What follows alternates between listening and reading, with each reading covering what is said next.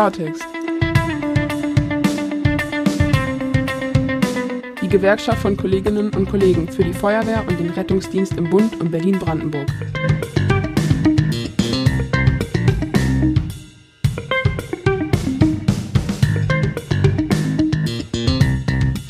Herzlich willkommen hier wieder zum Klartext. Wir waren eine Weile in der Pause gewesen. Der Lars und ich, wir hatten ganz doll viel zu tun. Der Robert, der ist schon wieder äh, zu Hause. Der Robert Vetter. Ja, hier gemeinsam mit dem Lars Wieck, unserem stellvertretenden Bundesvorsitzenden und den Landesvorsitzenden des Landesverbands der DEFOIG Berlin-Brandenburg. Genau. Klartext heißt er, der Podcast. Richtig, so heißt er. Grüßt euch, äh, liebe Zuhörende. Ja, Ja, ne? du.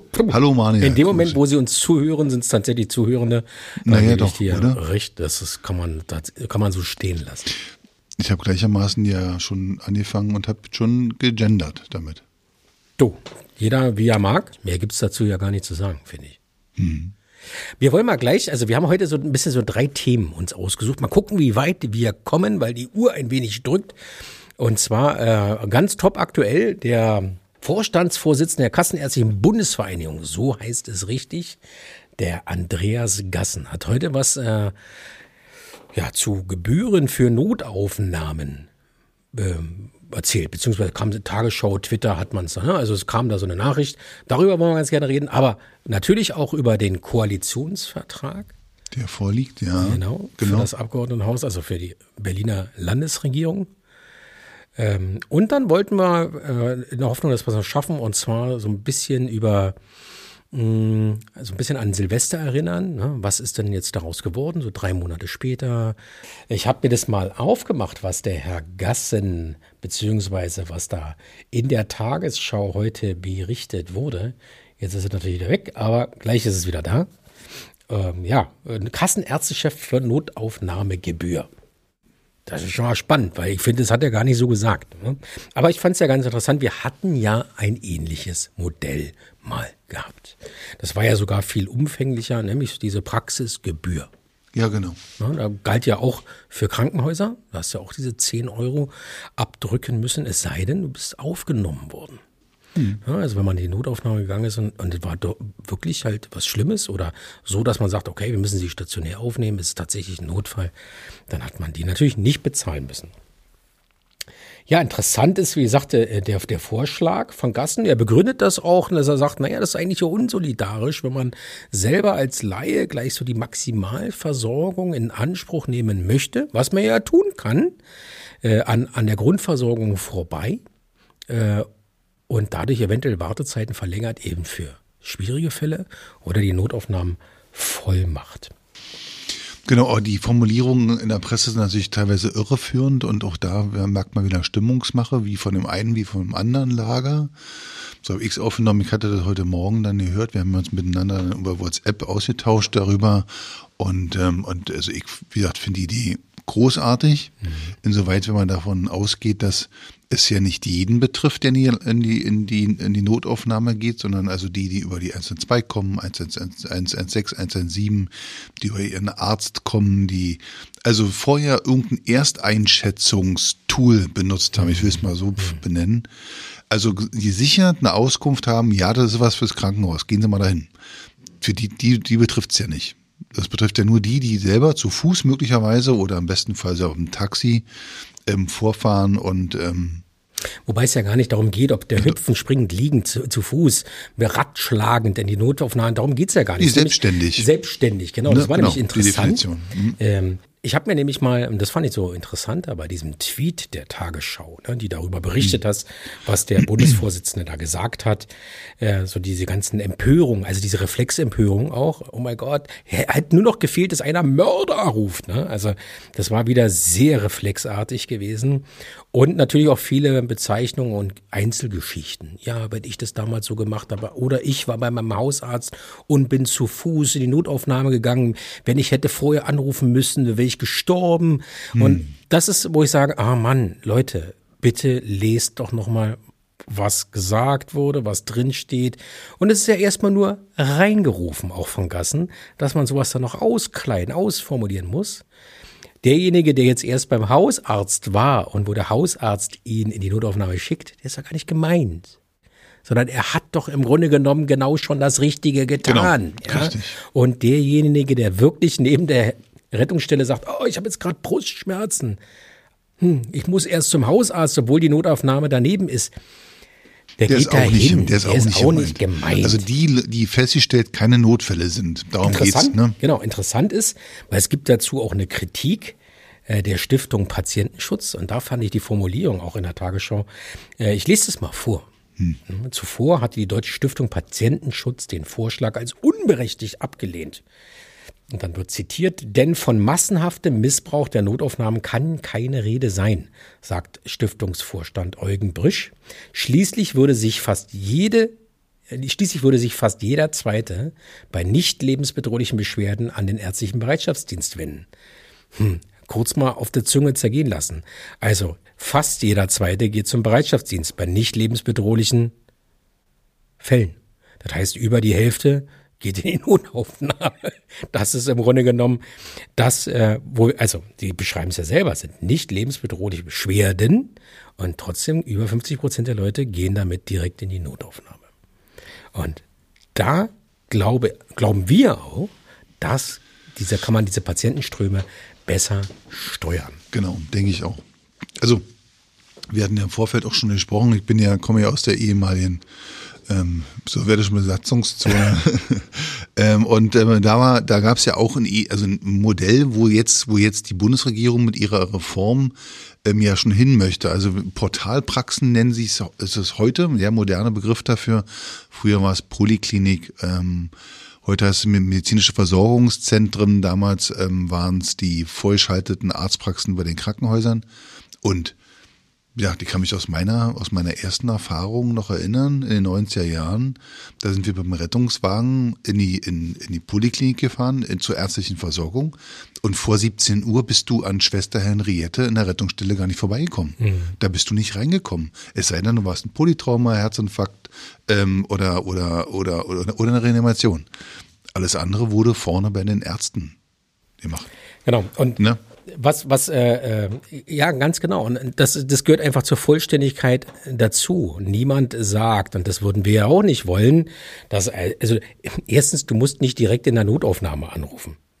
Nein, sondern es geht um einfach eine, eine, eine ich sag jetzt mal, so eine Reihenfolge, wo er sagt, also mit normalen Beschwerden, Husten, Schnupfen, Heiserkeit, mir tut das weh, das weh, das weh. Hm, Wo also der erste Reflex ist, ich rufe mal meinen Hausarzt an, wenn der nicht kann, Bereitschaftsdienst. Wenn die Beschwerden, wenn ich wirklich Angst habe, dann rufe ich den Notruf an, die 112 zum Beispiel. Ja. Da findet ja quasi auch die Triage, diese eine Ersttriage statt. Mit einem Protokoll, ja, und wenn da zum Beispiel auch herauskommt, so funktioniert's ja in Berlin. Wenn es da heißt, hm, das ist was für ein Kassenärztlichen Bereitschaftsdienst, wir erkennen keinen akuten Notfall, geht's zur Kassenärztlichen Vereinigung, da wird's dann nachtriagiert. Das heißt, da werden nochmal ganz viele Fragen gestellt. Was nicht heißt, dass, wenn man kaum noch Luft kriegt, dass man noch ganz viele Fragen beantworten muss. Das ist eben genau der Punkt. Das System bzw. die Protokolle erkennen durch die Reihenfolge der Fragen sehr schnell, ob es ein akuter Notfall ist. Dann bricht man auch ab und dann fährt auch der Rettungsdienst. Beziehungsweise, äh, ich sag's mal, beim Herzinfarkt wird niemand sagen, äh, fahren Sie mal selber schnell in die Notaufnahme, sondern wird dann der entsprechende Rettungsdienst kommen. Herr Janusz Staben hat sich natürlich auch geäußert. Und äh, da fand ich ganz interessant, das war ja, glaube ich, im Morgen- oder Mittagsmagazin, hat er so ein Interview gegeben, wo er selber auch so ein bisschen beklagte, äh, dass so die Reformvorschläge, da gibt's noch nichts so richtig, also auch von der Regierungskommission. Aber die DEFOLG selber, wir haben ja eine AG-Leitstelle. Mhm. Die hat ja auch neulich getagt. Leiten der Patientenströme, Leitstellenarbeit, da ist ja der erste Kontakt.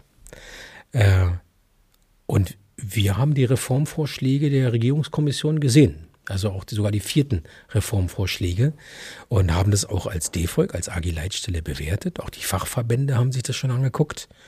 Und äh, das sind sehr gute Vorschläge, die da gemacht wurden. Und äh, die AG-Leitstelle äh, hat auch letzte Woche dazu eine Pressemitteilung rausgeschickt und eine Stellungnahme zu diesen Reformvorschlägen. Ja, und da geht es eben genau um diese Notrufnummer 112, Service-Nummer 11617 und eben um genau dieses Thema. Und dieses Instrument von Gassen kann eins sein, um den einen oder anderen dann doch nochmal zum Nachdenken zu bewegen. Du sagtest gerade, die 116, 117 ist die Service-Nummer. Mhm. Ich weiß, es ist schwierig. Äh, also es ist der kassenärztliche Bereitschaftsdienst, ja. Aber was heißt das denn eigentlich? Du kennst es vielleicht früher auch noch, ja, und gestern hatte ich den Notarzt da. Das war dann oftmals im mhm. Volksmund immer der kassenärztliche genau. Bereitschaftsdienst. Der Notarzt ist für uns aber was ganz anderes. Man will in der, im Wording da schon klarer machen, was wo ist. Vielleicht zu sagen, die 116, 117 als medizinische Servicenummer vielleicht etwas griffiger und also deutlicher ist als äh, Kassenärztlicher Bereitschaftsdienst oder also Notarzt, Bereitschaftsarzt. Ja? Weil der Notarzt kommt vom Rettungsdienst, das ist so der Klassiker. Das ist unsere Interpretation. Nee, nee, so ist es. Naja, also ja. der Bürger sieht es aber anders. Ja, genau, aber das ist ja, ähm, äh, also Alleine schon vom Faktor Zeit, Geschwindigkeit, Priorität, Ausbildung. Ist ja Notarzt, ist ja nicht äh, eine Sache, die du dir einfach selber auf der Jacke sticken kannst, sondern dahinter steckt ja auch Qualifikation und Erfahrung und Lehrgänge und Know-how. Ja, was nicht heißt, dass der normale Hausarzt oder kassenärztliche Bereitschaftsarzt, dass der doof ist, sagt ja keiner. Aber eben genau für die schweren lebensbedrohlichen Fälle ist der Notarzt dann doch ein bisschen weiter qualifiziert und kommt dann halt auch mit Blaulicht und Sirene. Das ist der Unterschied.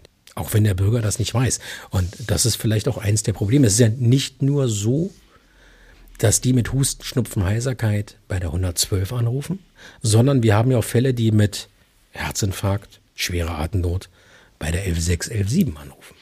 Genau, deswegen werde ich, ich bin immer noch ein Fan davon, alles über eine, eine Rufnummer laufen zu lassen. Mhm. Und ähm, die, die, da wird dann entschieden unter der einen Rufnummer, wo geht's denn denn nicht hin? Finde ich nicht gut. Will ich dir auch mhm. erklären, warum. So eine Abfrage beim Kassenärztlichen Bereitschaftsdienst, die Servicenummer 11617, diese Feintriage, ne? also dieses über S-Med ist ja so ein Medizinprodukt, so ein Protokoll, wo ganz, teilweise ganz, so ein Gespräch kann sehr lange dauern. Jetzt ja, kommen wir mal in den Worst-Case-Bereich. Wie viele Notrufplätze hat man denn so? Wenn jetzt auf einmal an 30 Notrufplätzen, die besetzt sind, lauter Leute anrufen, die eigentlich nur in dem Bereich der kassenärztlichen Bereitschaftsdienst über die 112 anrufen, sind alle Notrufplätze über Minuten belegt. Hm. Genau, aber da vielleicht mich auch wirklich falsch ausgedrückt. Ich rufe, ich habe ein Problem, medizinische Problem, rufe die 112 an. Und ähm, dann kommt eben die Fragestellung darüber, ähm, in der ersten, ersten drei Fragen schon, ist ein Notfall, haben Sie ein medizinisches Problem, wo Sie einfach nur einen Bereitschaftsarzt wollen oder wie auch immer. Und da wird dann entschieden, links, rechts oder in Mitte. Also du musst deswegen nicht, glaube ich, die Notrufplätze auf Dauer belegen, weil die Kolleginnen und Kollegen erstmal durchprotokollieren oder Protokoll abfragen und dann entscheiden, an den KV abzugeben. Ich glaube, das kann man schon deutlich vorher machen. Warum soll man dann den, den praktisch den, also Single, Single Point of Contact? Ja. ja genau. Ähm, aber warum soll man im Grunde genommen alles auf einer Nummer. Also mir ist dann praktisch eher so eine, so eine, so eine Durchlässigkeit, so eine horizontale für die Einzelfälle, die es da sind, die die Aber falsche die haben wir Nummer. Doch schon und die läuft nicht. Ja, genau. Und ne? also da deswegen. sagt ja nicht zuletzt auch im Grunde genommen die Regierungskommission in den Vorschlägen, dass es eine echte virtuelle Zusammen, also das hört sich ein bisschen widersprüchlich an, echt und virtuell, aber eine Zusammenlegung eben dieser beiden Nummern geben muss. Und die, die, wir, wir sehen ja die Schwierigkeiten, die es in Berlin gibt. Kassenärztliche Vereinigung, Berliner Feuerwehr, äh, das Thema gerade im Februar war ganz groß gewesen. Krankentransport. Wer kümmert sich um die Abgabe an den Krankentransport? Die KV sagt, nicht unsere Aufgabe, wir machen es nicht mehr. Letzten Endes hat die Berliner Feuerwehr im Februar so viel Transporte übergeholfen bekommen äh, wie nie zuvor, ja, weil sich offensichtlich oder für mein Gefühl also die KV jetzt nicht mehr um Krankentransport kümmert, ja, und das dann wirklich alles bei der Berliner Feuerwehr landet, das kann ja langfristig nicht funktionieren. Und dann muss man sagen, wenn zwei Organisationen so unterschiedlich agieren, dann muss man sie vielleicht doch auch organisatorisch zusammenlegen. Ja, nichts anderes habe ich doch versucht zu sagen. Also. Ja, aber du willst eine Rufnummer. Lass ja. doch trotzdem die 116, 117 und die 112. Dann versuch mich mal, dann versuch mich mal aufzuklären, was meinen die denn mit virtuell? Also, also jetzt virtuell, wir sind ja, Beispiel Berlin, Berlin ist ja schon mit einer Durchlässigkeit. Also Leitstelle, Leitstelle Berliner Feuerwehr nimmt einen Notruf auf, entscheidet ist nichts. Also ich will dir das mal, ich, ich zitiere das mal aus unserer Stellungnahme ja, der AG Leitstelle, ja. da bin ich ja nämlich auch mit drin. Ja.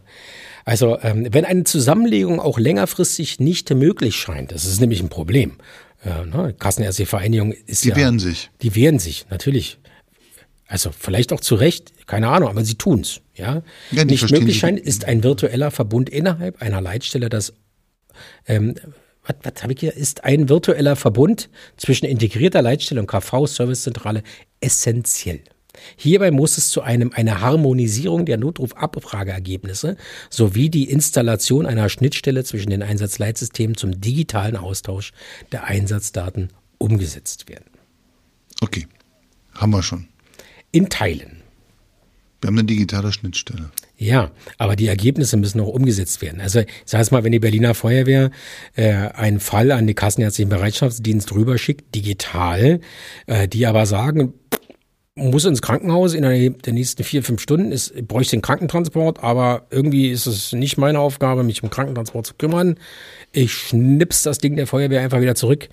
Dann ist das weder harmonisiert, äh, äh, noch kümmern. Also ich weiß zum Beispiel, ich glaube aus dem Saarland ist es so, da gibt es ganz klares Abkommen, der das Ding dann kriegt, der kümmert sich auch drum. Also bis der Patient tatsächlich in der Versorgungseinrichtung ist. Also wenn die Feuerwehr es der KV rübergibt, kümmert sich die KV im Saarland drum und andersrum. Und da gibt es diesen Ping-Pong nicht. Den Ping-Pong gibt es aus meiner Sicht doch nur, weil ähm, beide, wie Feuerwehr wie KV, sich beide nicht gleichermaßen als derselbe Ansprechpartner sehen. Und das sind sie. Sie sind beide genommen, zusammengenommen sind sie der Single Point of Contact. Naja, Single Point of Contact, also das heißt nicht, ich habe eine Rufnummer, sondern ich habe eine Stelle, wo ich anrufe und egal mit welchem Begehr ich dort lande, es wird mir nicht gesagt, passen Sie auf, äh, ich äh, notiere mal Ihre Nummer äh, oder rufen Sie mal dort und dort an, gehen Sie mal dort und dorthin. Kommt und sagt, ich habe heute ein Problem, mein Hausarzt ist nicht da. Mhm. Der und der ruft jetzt also, der ruft jetzt an mhm. und will jetzt Hilfe. 116, 117, klassischer Fall, ja, so irgendwie so. Da kommt er nicht durch. Mhm. Weil alle Notrufnummern belegt sind, weil die ja lange reden, hast du selber gesagt. Dann ruft, wen ruft er denn dann an? Dann ruft er die 112 an. Und, äh, und dann ähm, ruft er, ruft er, also dann ruft er bei uns an, bei uns wird er dann durchprotokolliert. Dann wird festgestellt, okay, das was für die KV. Und dann geht der quasi rüber in die KV. Ja. Ähm, wenn der aber durchgekommen wäre, dann wäre er quasi bei, bei, bei der KV durchprotokolliert worden nach ihrem Protokoll, was sie dort haben und wären dann nach zehn Minuten auf den Fall gekommen oder vielleicht auch schon früher mit SMED, ist ein Notfall, gebe ich ab zur Feuerwehr. Also wir schicken die Patienten gleichermaßen von links nach rechts. Harmonisierung des Abfrageergebnisses. Ja, genau. Wenn er bei der KV als Notfall für die Feuerwehr erkannt worden wäre, dann wird er auch, wenn er bei der Feuerwehr landet, in dem Ergebnis als Notfall für die Feuerwehr erkannt. Das ist natürlich genau der Punkt. Also es kann nicht sein, dass bei der Feuerwehr rauskommt KV, bei der KV kommt raus, ist was für die Feuerwehr. Aber wie wird's dann, wie wird's dann besser? Die Frage stellt, also ich habe das Ergebnis noch nicht verstanden. Ich habe noch nicht verstanden, wie es besser gehen soll als jetzt ohne dass man die Notrufnummern zusammenlegt. Also es bedarf des Abbaus der Widerstände der einzelnen Organisationen. Und äh, auch da brauchen wir ne, in Berlin Rettungsdienstgesetz, großes Thema für 2023. Die klärende Rolle, das Aufgabe von SEN-WGPG, wie wir finden, haben wir auch mehrfach deutlich gemacht, auch Frau Grote gegenüber, auf die KV in der Richtung einzuwirken, dass sie ihren Job machen. Beziehungsweise einfach mal im RDG zu definieren, was ist ihr Job? Ja, solange es aber letzten Endes so ein Hin und Her ist und man, sag ich mal, auf äh, die große Güte angewiesen ist. Also wir, wir brauchen die KV. Auch die Feuerwehr braucht die KV. Das ist ein wichtiger Mitspieler. Aber man kann nicht davon abhängig sein, wie gerade so der Status ist, wie man da gerade, es ist in Ermangelung eines besseren Wortes. Also wie groß das Interesse gerade ist, äh, intensiv auch die Arbeiten zu erledigen. Ja, also wenn, äh, wenn klar muss sein, wenn die Feuerwehr, Feuerwehr der KV was abgibt, dann kümmert sich die Feuerwehr, äh, die DKV ganz regelhaft über Esmed in der Nachprotokollierung. Und wenn dann rauskommt Krankentransport, müssen die sich um Krankentransport kümmern. Wenn rauskommt Hausbesuchsdienst, müssen die da jemanden hinschicken. Und nicht in ihr sagen, boah, nee, nee, heute ist aber schlecht und Krankentransport kümmern, kriegen wir nicht bezahlt, machen wir nicht, ist nicht unser Job, wir geben es wieder zurück zur Feuerwehr. Das ist gerade das, was passiert. Ja, genau. Und das muss natürlich neu geregelt werden. Das ist doch klar. Mir fehlt, also ich bin da schon wieder vielleicht zu klein, klein. Mir Vielleicht. Fehlt, mir vielleicht fehlt mir einfach die technische Lösung. Kürger 4, wie alle sagen, die sind doch alle da. zusammensetzen, zusammen harmonisieren, links und rechts horizontal und bla. Wie? Der Bürger hat jetzt ein Begehr. Der Ja. ruft jetzt bei der Feuerwehr an, Ja. das macht er jetzt schon und sagt, ich habe einen Notfall. So, alles klar, wir, triagi- wir machen die Vortriage, also Mhm. Protokoll, bla bla. Kommt zu dem Ergebnis, ist kein Notfall, ist was für den Krankentransport. K KV. Gehen wir rüber. Andersrum, genau. Den Weg haben wir schon mal ein paar Mal beschrieben. Wo ist jetzt dann, wenn wir es jetzt, wenn so funktioniert es ja jetzt gerade nicht, wo ist dann technisch die Verbesserung, dass es oder der Vorschlag, wie es besser werden kann? Na, technisch sind wir in Berlin da, glaube ich, ganz gut aufgestellt. Das ist nicht das Problem, die Technik. Die ist nicht das, ich meine, klar, die Schnittstelle macht manchmal ein bisschen Zicken, so wie oftmals Technik Zicken macht. Aber wenn du zum Beispiel in andere Bundesländer, Kommunen, Länder, Städte guckst, die haben eben keine digitale Schnittstelle wie Berlin.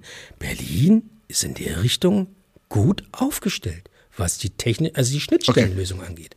Da geht's um das Ideologische kümmere ich mich jetzt drum, was ist meine Aufgabe, was ist deine Aufgabe. Und ich setze das konsequent um, weil es meine Aufgabe ist. Da ist noch zu viel Spielraum, Interpretation. Wie gesagt, die KV sagt im Februar, wir kümmern uns nicht mehr um Krankentransportorganisation. Und die Feuerwehr steht da mit langem Haar, ohne dass es irgendwas tun kann dagegen, in der subsidiären Zuständigkeit. Wir wollen ja auch keinen Menschen irgendwo rumliegen lassen. Fahrt, fährt dann die Feuerwehr denjenigen oder diejenige ins Krankenhaus. Und da braucht es Vorschläge, Gesetzesgrundlagen, was ist deine Aufgabe, was ist meine Aufgabe. Und wie gesagt, Schnittstelle, wir in Berlin ganz gut, woanders noch lange nicht. Aber wir können ja mal zusammenfassen. Wir können ja mal versuchen, zusammenzufassen. Was wir, das war ja die Eingangsdiskussion, äh, was Gassen beziehungsweise was dieser Vorschlag eigentlich innehat oder innehaben kann. Diese ganzen Kommentierungen unter diesem, unter dieser Meldung von der Tagesschau, finde ich, da ganz viel gelesen, zeigt ganz gut unser Problem. Jeder meint, er hat mit was auch immer, selbst wenn mich eine Katze gebissen hat, ist das ein chirurgischer Notfall. Und äh, ja, okay. Wenn Mittwochnachmittag ist, kann ich aber auch zum Hautarzt, Hausarzt gehen. Dann muss ich nicht in eine Notaufnahme gehen. Und die Frage ist, ob ich es gleich muss. Aber whatever. Jeder zieht da Einzelbeispiele. Ich kenne da eine Schwester, die hat einen Bruder, deren Mann hatte seinen Vater. So, das ist alles Einzelfälle. Das ist wie eingerissener Fußnagel, der genauso bescheuert ist wie alles ist ein Polytrauma.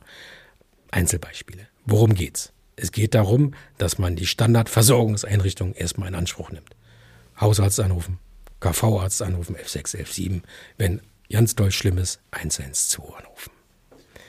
Aber es geht doch um das falsche Selbstverständnis der Menschen, glaube ich, Ja, in der Stadt. na Also, also, ne, also ich mit meinem Notfall bin, bin der jetzt der Schlimmste. wichtigste Ja, auf der klar. Welt und ich habe ein Anrecht darauf, jetzt etwa Krankenkassenbeiträge heute Ja, und hier ja. den Facharzt zu sprechen. Punkt. Genau. Die Notaufnahme ist in der Problem. Richtung zu belasten. Ähm, genau. Und genau das sollte ja, um nochmal zum Eingang zurückzukommen, die Praxisgebühr von damals ja genau verhindern. Diese Mhm. doppelt- und dreifach Terminsuchende, die sich mit dem Ergebnis der Erstbegutachtung nicht zufrieden geben. Ne? Mhm. So. Äh, Die, die Meinung des Arztes hat mir echt nicht gefallen. Geh zum nächsten. Da war auch nirgendwo die Rede, dass du jetzt komplett die Behandlung alleine bezahlen musst, egal was du hast, wenn du nicht vorher dort angerufen hast. Also das sind ja wirklich die wildesten Interpretationen. Damenmacht, äh, äh, was ein Damen macht. Aus der Patientensicht kann ich das ja immer ein Stück weit verstehen. Wir müssen es aber auch aus einer organisatorischen Sicht mal betrachten.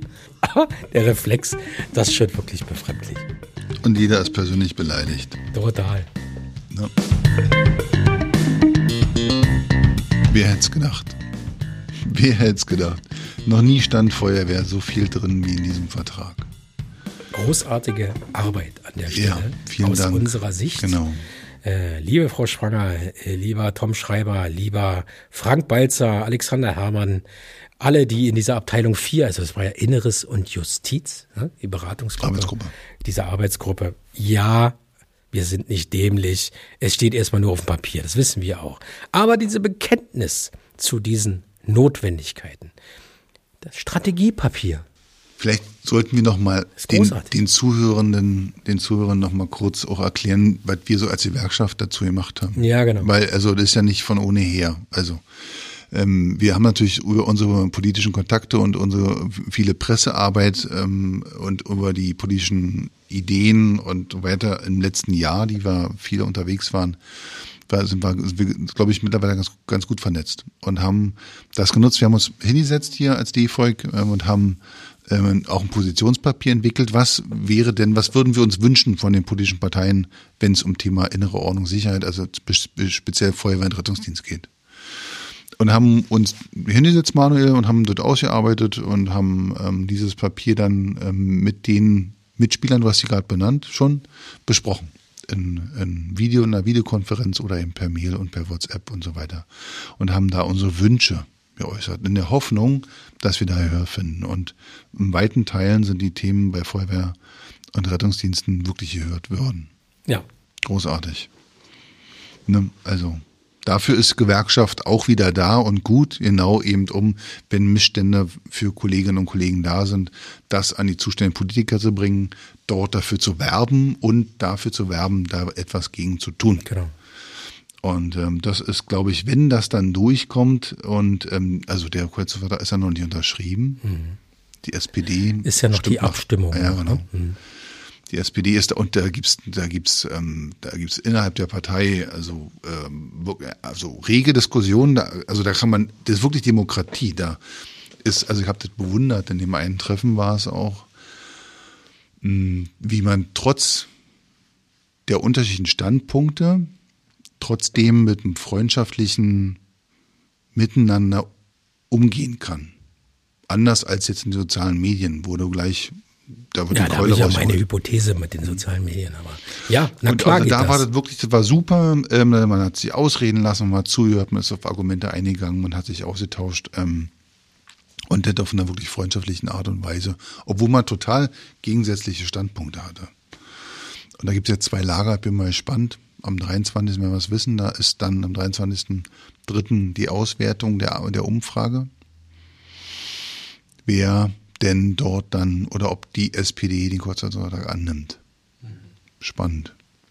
Also von daher wollen wir noch nicht so viel. Also eigentlich noch nicht vorher loben, doch schon. Naja, was ich vorhin sagte, das ist äh, ähm, in dem Wissen, dass natürlich viele Punkte sehr ambitioniert sind, um das mal nett zu sagen, steht es dennoch endlich geschrieben. Ja, jetzt kommt wieder der, ne, also was ist es wert? Ja, erstmal ein Stück Papier, okay. Aber so, was ich eben schon mal sagte, dieser Wille, die Erkenntnis, ah, okay, da ist echt Bedarf. Es ist einmal formuliert. Und das ist erstmal was Gutes. In dem Wissen natürlich, dass es, also wäre das erste Mal, dass all das, was da steht, dann tatsächlich auch so kommt. Ähm, das ist sicherlich auch ein Ressourcenkapazitätsproblem. Drei Jahre Zeit gibt's auch nur. Hm. Ja, das muss man auch daran bedenken. Aber es ist tatsächlich so, dass äh, Feuerwehr in diesem Umfang in einem Koalitionsvertrag noch nie genau. stattgefunden hat. In diesem, wie gesagt, in diesem Umfang. Also, wir können ja vielleicht die Punkte so im Detail ja. mal irgendwie runtersprechen. Also sind so, hier wird gesprochen von, wir wollen weitere Stellen bei Polizei und Feuerwehr bis zu 100, äh, bis, nee, bis zu 1000, bis zu 1000 weitere Kräfte. Wobei ja auch da muss man vorsichtig sein, da wird es nochmal eine Aufteilung geben, sicherlich. Naja, bis ne? zu 1000 Kräfte auch für den Katastrophenschutz und, und ja. also waren mehrere Stellen. Ne? Und bis zu ist natürlich, wo wir auch wissen, ja klar. Einer unserer Favorites war ja nach Silvester auch unsere Forderung, die Fahrzeuge mit, mit, mit Dashcams auszustatten. Mhm. Steht da drin. Mhm. Ähm, äh, die Einsatzfahrzeuge der Feuerwehr werden mit Kameras ausgestattet. Das ist einer der, der Punkte, die sehr konkret sind. Ja. Da steht nicht soll, kann, wir wollen mhm. oder wir prüfen, sondern da wir werden. Also da wird man die, das Geld in die Hand nehmen. Das ist auch, glaube ich, einer der, der Ausstattungselemente, die nicht so ins Geld gehen. Mhm. Ähm, das glauben wir, dass es eine gute, eine gute Sache ist, ähm, zu dokumentieren, wenn Straftaten passieren uns gegenüber. Sonderinvestitions- und Sanierungsprogramm auflegen. Ähm, also da steht auch, wird ein Sonderprogramm auflegen, wobei wir da wieder bei den drei Jahren sind und der Umsetzung der Baumaßnahmen innerhalb von Berlin. Das ist schon echt ambitioniert. dass man wahrscheinlich erstmal bei der Bauplanung oder so, aber das hilft ja auch schon, die Gelder da einzustellen. Schaffen von Dienstwohnungen finde ich zum Beispiel ganz cool. Ähm, dann war ähm, mit dem Ziel, ähm, da war unser Wunsch ja, dass Neubaumaßnahmen in Berlin, also keine Ahnung, in Hakenfelde wird eine neue Wohnsiedlung geplant, dass man da gleich schon bei den Bauplänen berücksichtigt, wie viele Menschen ziehen dahin, wie viel Rettungsdienstbedarf habe ich, mhm. wie viel Brandschutzbedarf gibt es mhm. dann da, ist die nächste Feuerwache, wie weit ist die weg, dass da gleich mitgeplant wird und nicht erst das Stadtviertel fertiggestellt wird und, dann, und wir ja. dann planen um eine Feuerwehrrettungsfahrer, weil dann suchen wir uns dumm und dämlich nach einem Grundstück. Ja. ja also, also das muss von vornherein feststehen, das Grundstück muss stehen für Feuerwehr und Rettungsdienst. Genau, genau. Steht da drin, war auch eine unserer Forderungen. Ja, ja. Ne? Dann, und da haben wir beide schmunzeln müssen, war dann der Punkt, wir stellen die kooperative Leitstelle der Polizei Berlin und Feuerwehr fertig. Ja, Bis super. 2026. Ja, genau. Also, ja, ja. Also ich glaube, da ähm, es kann tatsächlich für den ersten Bauabschnitt in der Gallwitzallee soweit sein, 26.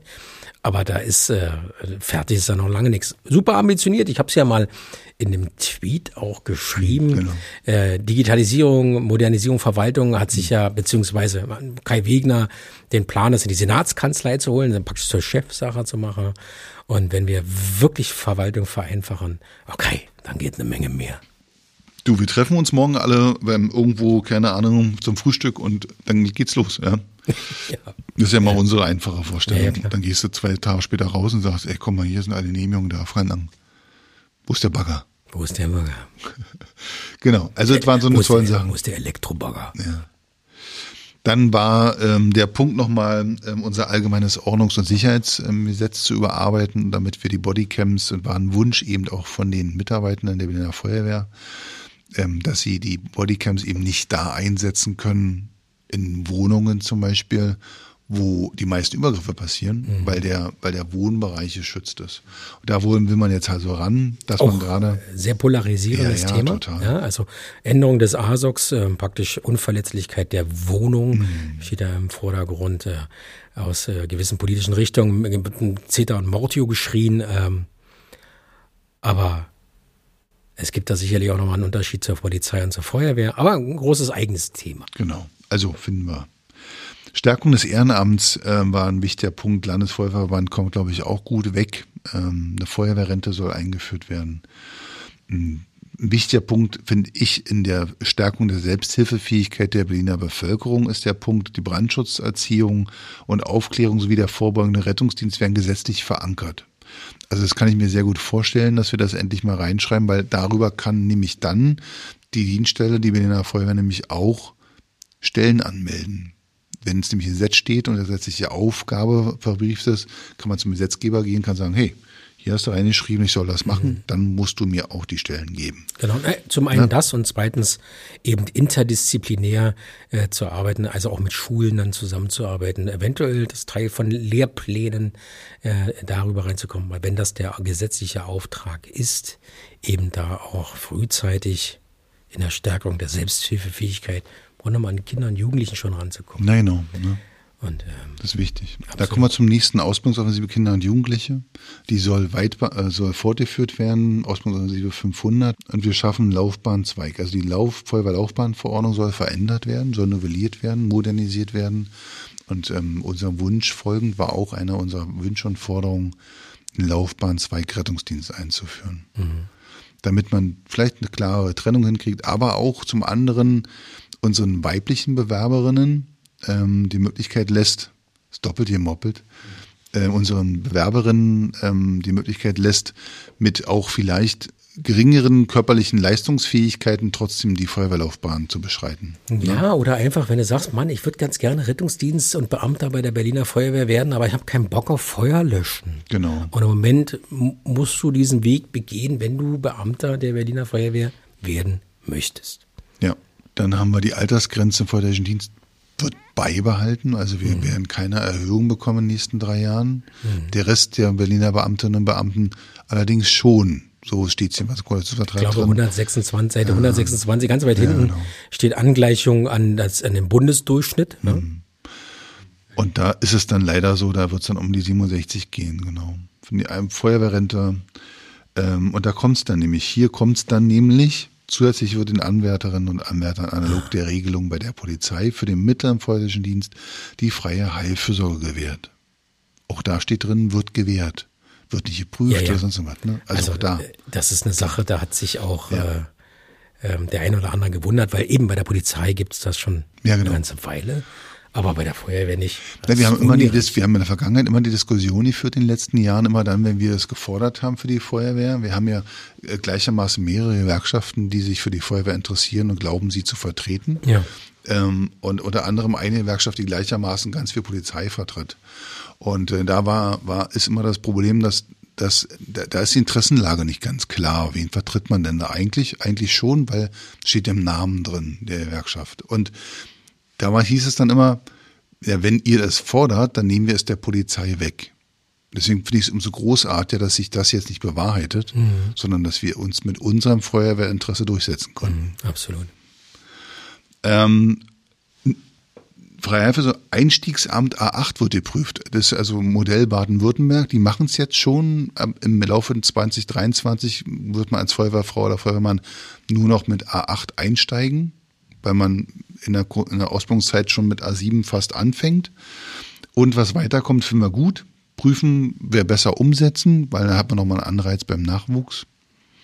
Und aber wir, und das ist ein wichtiger Punkt, der uns beide auch immer wieder umtreibt für die ganzen äh, Geschichten, Reformierung, Dienstunfallrecht. Absolut. Ne?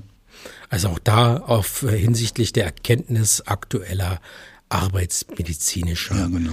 äh, Ergebnisse. Also nehmen wir mal nur ein Beispiel. Äh, die posttraumatische Belastungsstörung und dergleichen sind im Dienstunverricht so nicht beschrieben. Und es ist immer gerade in der Berufsgruppe wirklich ein, ein Riesentheater, Desaster, teilweise unmöglich, äh, da entsprechende Leistungen bei Dienstunfähigkeit zu erhalten aufgrund einer, einer posttraumatischen Belastungsstörung. Die mhm. Nachweisregeln sind da so hanebüchen teilweise. Es ist echt irre, inwieweit Einsatzkräfte, betrifft Polizei auch, Dienstunverricht gilt da genauso, echt alleine gelassen. Und dann ist nochmal ein Thema am Nachgang zu Silvester, ist da auch eingeflossen, also steht dann die Waldprävention, ist dann erfolgreich, wenn alle Verantwortlichen fachübergreifend zusammenarbeiten. Da wird es also eine Landeskommission geben, Berlin gegen Gewalt. Ähm, und, ähm, und es wird ein Landespräventionsgesetz gegen Gewalt geben um dann die Mitarbeitenden zu schützen, mhm. zu unterstützen, präventive Maßnahmen zu machen. Da bin ich mal gespannt in der Ausgestaltung, ähm, was da für Möglichkeiten gefunden werden. Ähm, ne, ich glaube, da wird die, äh, die, die, die Feuerwehr als Behörde auch ähm, ein bisschen was liefern müssen. Definitiv. Ne? Also was braucht ihr denn? Also da müsst ihr es auch sagen. Ähm, Thema Rettungsdienst war ähm, ganz klar, dass äh, da stand erstmal so, so präzise nicht drin, die Änderung des RDG, weil es in den Köpfen nach Rückfrage schon so klar ist, dass man es da nicht verankern muss. Und ne? durch diese RD-Abweichverordnung, also Rettungsdienst-Abweichverordnung, auch da schon ein zeitliches Limit gesetzt ist, äh, wo es eben darum ging. Wir waren ja bei der ersten Lesung damals dabei hm. gewesen, mhm. dass man das auch bewusst begrenzt hat, die Möglichkeit dieses Instrumentes, dieser Verordnung, um der Notwendigkeit der Änderung des Rettungsdienstgesetzes eben auch Nachdruck zu verleihen. Ein Punkt hat mir dann wirklich noch toll gefallen, äh, war so ein, war ein Satz, wir werden den permanenten Austausch mit Vereinen, Gewerkschaften, Unternehmen und so weiter und allen Akteuren der Zivilgesellschaft zum zentralen Bestandteil unseres Regierungshandelns machen. Ausnahmenehmigung zum Parken von Einsatzkräften soll es geben. Und dann kommen wir zur medizinischen Versorgung. Und da ist der Thema, Thema was wir ja eingangs heute schon lange ähm, ausformuliert haben und diskutiert haben, ähm, dass wir wollen die Situation der Rettungsdienste nachhaltig verbessern. Und da kommt es wie, eh, äh, und aber da steht es mir zu schwammig drin, prüfen. Prüfen eine gemeinsame Leitstelle für Rettungsdienst und Krankentransport in der kooperativen Leitstelle. Mhm. Ähm, und dann steht drin, die Koalition überprüft, und das ist das Modell aus Hessen ja, äh, was wir beide auch favorisieren und gut finden. Also SAN heißt das, ne? sektorenübergreifende ambulante Notfallversorgung, ausgesprochen die Abkürzung, ähm, dass die Rettungsdienste die Befugnis erhalten, Patientinnen und Patienten in niedergelassene Praxen zu überführen. Mhm. Also nicht immer ins Krankenhaus. War eingangs sagten, mhm. man muss nicht immer in die Rettungsstelle fahren, da gibt es viele andere Abnehmer. Mhm. Das soll diskutiert werden. Äh, da muss dann mit den Kassen geklärt werden, wie bezahlt wird und so weiter. KV-Praxen sollen gestärkt werden. Also, aber es soll ein Masterplan ambulante Versorgung in Berlin erarbeitet werden. Also das, was wir eingangs schon erwähnten, ist groß als Thema. Deswegen ist der das Thema RDG kommt, fällt da runter unter die, ja. unter die Maßnahmen. Das ist auch, äh, da wieder, also erinnert mich eben, es werden so einzelne Sachen immer rausgepickt und totgeschlagen verbal, ja. Also mhm. wie jetzt dieses Thema mit dem Bundesvorsitzenden der Kassenärztlichen Vereinigung. Wenn man sagt, aber im Vorfeld reden wir alle, wir müssen alles ändern. Wir müssen ja, ein neues genau. Konzept ändern.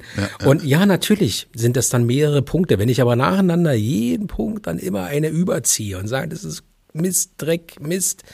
Hm, da passiert gar nichts. Dann hat auch irgendwann keiner Lust mehr, irgendwas zu sagen und an Verbesserungen zu arbeiten.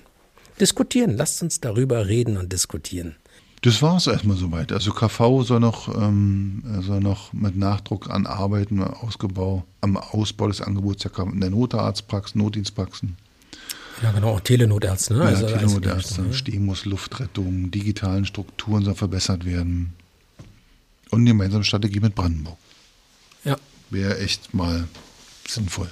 Also wir sind gespannt, wie viel man dort innerhalb von drei Jahren wirklich umsetzen kann. Also der Kurzvertrag ist deutlich länger, ne, das sind 136 Seiten mit viel, viel Plänen, wenn man viele vorhat, aber zumindestens glaube ich, ähm, dass es also erstaunlicherweise waren die in weiten Teilen echt deckungsgleich, ne, das mhm. Thema Feuerwehrrettungsdienst betraf. Du hattest vorhin angesprochen, es gab ja auch im Ergebnis des Koalitionsvertrags ein, zwei Punkte, die so äh, zurückzuführen sind auf Silvester. Naja, da haben wir im Vorfeld ein bisschen drüber gesprochen und haben gesagt, Mensch, Silvester, beziehungsweise von all dem, was da stattfand, beziehungsweise die Maßnahmen, hören wir eigentlich gerade nichts. Hm. Richtig. Also wir, wir hören nichts. Ähm, da war es den Jugendgewaltgipfel gab es ja. Da war die Feuerwehrvertreter nicht eingeladen, die Werkschaftsvertreter nicht eingeladen. Die konnten also nicht mitwirken, wussten also im Endeffekt nicht, was da passiert. Wir haben gehört, es sind Gelder bereitgestellt worden. Und ähm, aber inwiefern jetzt da schon Gelder geflossen sind in Jugendhilfeeinrichtungen oder möglicherweise in Präventionsarbeit, ist ja unser mhm. Thema. Integration. Ähm, Du sprachst ja davor mit der mit der Demonstration, die da war, ja, genau, die durch, durch Neukölln zog. Ne? Genau, jetzt äh, im Vorfeld darüber uns unterhalten. Ja. Wieder Neukölln ja, genau. über die Landesgrenzen ja, genau. hinaus in der Presse gewesen. Die antisemitische Demo will ich gar nicht sagen, äh, die es da halt in Neukölln gab. Mhm. Jetzt ist fürs kommenden Wochenende, glaube ich, wieder einer angemeldet. Und da war eben auch in der Presse und auch von Ahmad Mansour, den, den wir ja damals zu Silvester, mit dem wir uns ja schon äh, unterhalten hatten, der, mit dem wir da im Gespräch waren, der sagt, ja, Integrationsversagen, ne? das sehen wir da wieder. Mhm. Und so sind wir im Grunde genommen drauf gekommen. Ja, genau. Dieses, äh, also Silvester schien ja so ein, oder scheint ja ein Integrationsversagen zu sein. Mhm. Und, ähm, und, und, und, und unsere Frage ist eben, wir haben jetzt April, also fast schon Mai. Und jetzt kommen wir wieder mit unserer Zeitrechnung irgendwie, mhm. ähm, ist schon fast ein halbes Jahr um. Und ach Gottes Willen, ist ja noch ein halbes Jahr bis, bis, bis zum nächsten Silvester hin. Und die Frage ist, wann wollen wir denn endlich handeln, um genau diese Anzeichen, also Silvester war ein Anzeichen, mhm. äh, diese Demo ist ein Anzeichen für fehlende Integration. Wie kann das sein, dass mitten in Deutschland jemand sich hinstellt und sagt, äh, tot den Juden, ja, oder Steine schmeißt? Und, und da ist die Frage, ähm, warum wird nicht endlich gehandelt an der Stelle? Naja, das ist, glaube ich, eben dieselbe Theorie oder man hat ja gesehen im Januar, wie sich die Diskussion entwickelt hat. Ja, von einem ursprünglichen Gespräch, ey, wir haben ein Integrationsproblem, wir haben geschlossene Communities, hm. wie werde ich erzogen, wie wachse ich auf, wer nimmt Einfluss auf mich. Es ist ja viel zu kurz gedacht zu denken, das entlädt sich da in dem Moment. Aber es sind eben die, ja, das ist im Grunde, das wird mit nach Hause genommen, das wird an die nächste Generation mit weitergegeben. Genau. Das ist Wir würden uns deutlich mehr Aktivität in dem Bereich wünschen. Naja, also da wäre ich jetzt wieder, wo ich sage, nein, also fordern, ganz klar fordern. Ähm, es sind einfach Bilder, die uns jedes Jahr eilen, die nicht besser werden. Äh, alle drei, vier Monate, auch da, war es ja der, der äh, Herr Hiekel, ist ja der, Ja, genau. der, der Bezirksbürgermeister, wo man eher den Eindruck hat, der ist schon wieder überrascht oder so, ja, oder äh, sag, das kann ich echt nicht mehr hören. Also dieses, oh, sowas darf nicht nochmal vorkommen. Was heißt nicht nochmal vorkommen? Also wir beobachten solche Entwicklungen ja seit Jahren. Wo sind jetzt die Gelder? Für was werden sie benutzt?